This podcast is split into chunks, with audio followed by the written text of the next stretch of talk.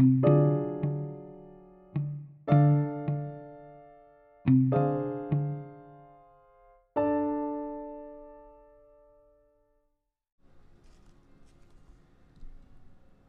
Sellars, Lecciones de Estoicismo, Filosofía Antigua para la Vida Moderna.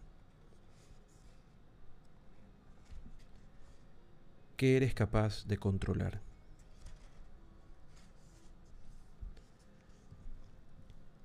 ¿Qué aspectos de tu vida eres capaz de controlar? ¿Puedes acaso escoger cuándo estar enfermo y cuándo no? ¿Decidir no tener un accidente? ¿Librar de la muerte a tus seres queridos? ¿Elegir de quién te enamoras y quién se enamora de ti? ¿Asegurar que tendrás éxito en la vida? ¿Hasta qué punto eres capaz de controlar estas cosas? Podrías influir en ellas de varias maneras, pero ¿puedes hacer que sean favorables para ti? Preguntas como estas son las que inquietaban a los estoicos. El manual de vida de Epicteto se abre con una clasificación contundente de lo que depende de nosotros y lo que no. Lo que podemos controlar, aquello sobre lo que tenemos poder, son nuestros juicios, impulsos, deseos. Prácticamente todo lo demás, según Epicteto, escapa a nuestro control. Nuestros cuerpos, nuestras posesiones materiales, nuestra reputación, nuestro éxito en el mundo, etc. La mayor parte de la infelicidad que experimentamos, prosigue el filósofo, se debe a un error de juicio, a la creencia de que controlamos cosas que en realidad se nos escapan. A primera vista parece que estamos estableciendo una división entre lo interno y lo externo, que podemos controlar nuestra mente, pero no lo que nos rodea.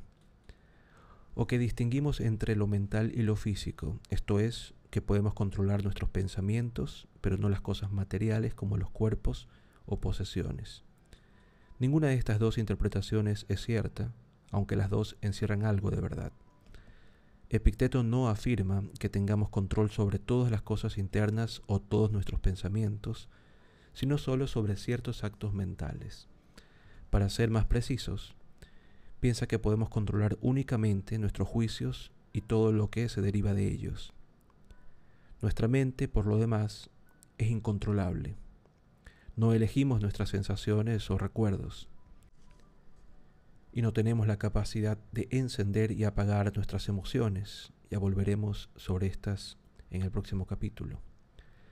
Solo podemos controlar simplemente o completamente nuestros juicios, es decir, lo que pensamos sobre lo que nos sucede. Ahora bien, nuestros juicios son muy importantes porque, entre otras cosas, determinan nuestro modo de actuar. Controlan, tal como afirmaba Epicteto, nuestros deseos e impulsos. Vemos algo, juzgamos que ese algo es bueno, ese juicio genera el deseo de ese algo y ese deseo el impulso de ir tras ello. Esta búsqueda será más o menos ardua y larga dependiendo de la naturaleza de lo que se persiga. Una carrera de ensueño, una casa lujosa, y podrá tener un alto coste para nosotros y para los demás pero todo el proceso empieza con un simple juicio. Los juicios son, pues, fundamentales y para nuestra desgracia los descuidamos, aunque solemos juzgar tan rápidamente que ni siquiera nos damos cuenta de ello. Juzgamos con tanto apresuramiento que algo es bueno y lo hacemos tan a menudo que damos por sentado desde el principio que es bueno en sí mismo. Pero nada de lo externo es bueno en sí solo es materia en movimiento. Lo único genuinamente bueno es un carácter virtuoso. El emperador romano Marco Aurelio, que leyó con avidez a Epicteto, trataba de no perder de vista esto tomándose un tiempo para reparar en la materialidad, en la naturaleza física de las cosas aparentemente deseables antes de juzgarlas. Una buena comida no es más que el cadáver de un cerdo o de un pez. Asimismo, un aparato caro o un coche lujoso no son más que un amasijo de metal y plástico. Todo el valor que este tipo de cosas parecen tener solo es el que le atribuimos con nuestros juicios. En sí mismas no valen nada. Y nosotros, según Epicteto, podemos controlar del todo nuestros juicios. Con un poco de reflexión y cierta práctica podemos superar pronto la tendencia a juzgar sin pensar. Si lo hacemos, si nos convertimos en dueños de nuestros propios juicios, tendremos el control sobre nuestras vidas. Decidiremos qué es lo importante y qué no lo es, qué desear y cómo actuar. Nuestra felicidad dependerá por completo de nosotros. A simple vista, Epicteto parece afirmar que no tenemos control sobre casi nada, pero en realidad lo que dice es que todo lo que realmente importa para nuestro bienestar está en nuestras manos. ¿Y qué pasa con el resto de las cosas que según él no podemos controlar, pero que nos inquietan y exigen nuestra atención? Nuestros cuerpos, nuestras posesiones, la reputación y el éxito en la vida. Para los estoicos, como hemos visto, nada de eso tiene en sí valor. En el punto de vista de Epicteto, sin embargo, hay un matiz ligeramente distinto. Puedes creer que esas cosas son buenas, no importa, porque lo cierto es que no puedes controlarlas. Si haces que tu felicidad dependa de cualquiera de ellas, la pondrás en manos de fuerzas que no dependen de ti. Si tu idea del bienestar está ligada a cosas como una relación romántica, una ambición profesional, las posesiones materiales o el aspecto físico, serán otros factores y otras personas los que manejen a su capricho tu felicidad y eso no es muy recomendable. Si crees que tienes control sobre cosas que en realidad no controlas, la frustración y el desengaño están casi garantizados.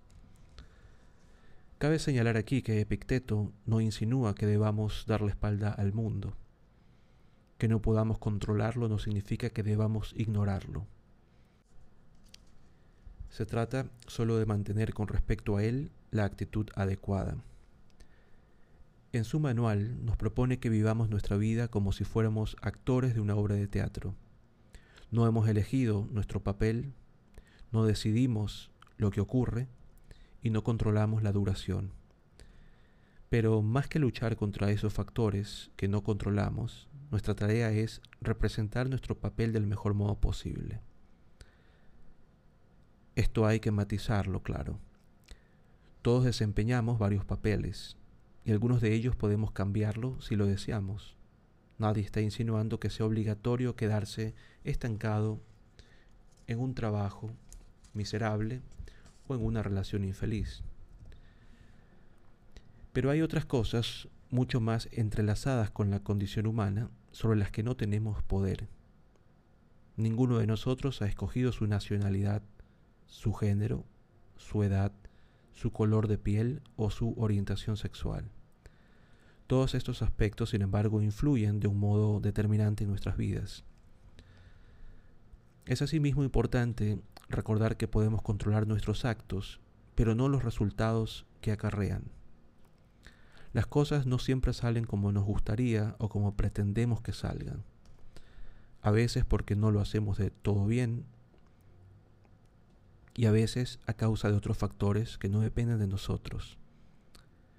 Antípatro, un estoico anterior a Epicteto, comparaba esto con el tiro con arco. Hasta un arquero experto yerra a veces porque el viento desvía la flecha, decía. Lo mismo puede decirse que ocurre con la medicina. No importa cuán bueno sea el doctor, ya que algunos factores que no controla pueden impedirle salvar al paciente. Los estoicos piensan que todo en la vida es así. Podemos esforzarnos, actuar de la mejor manera posible, pero nunca podremos controlar del todo el resultado. Si hacemos que nuestra felicidad dependa de lograr un objetivo, corremos el riesgo de desilusionarnos continuamente. Pero si nos contentamos con hacer las cosas del mejor modo posible, entonces nada se interpondrá en nuestro camino. En lo que respecta a los acontecimientos exteriores o externos, incluidos los resultados de nuestras propias acciones, lo único que podemos hacer es dejarnos llevar por la corriente, aceptar lo que sucede, ir de su mano más que luchar contra ello.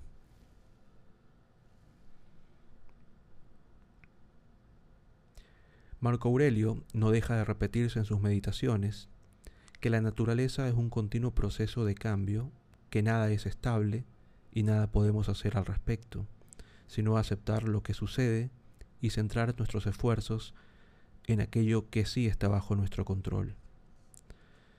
Epicteto insiste mucho en la necesidad de centrarse en esto, en lo que está bajo nuestro control, de olvidar lo que se nos escapa y dirigir toda nuestra atención a nuestros juicios.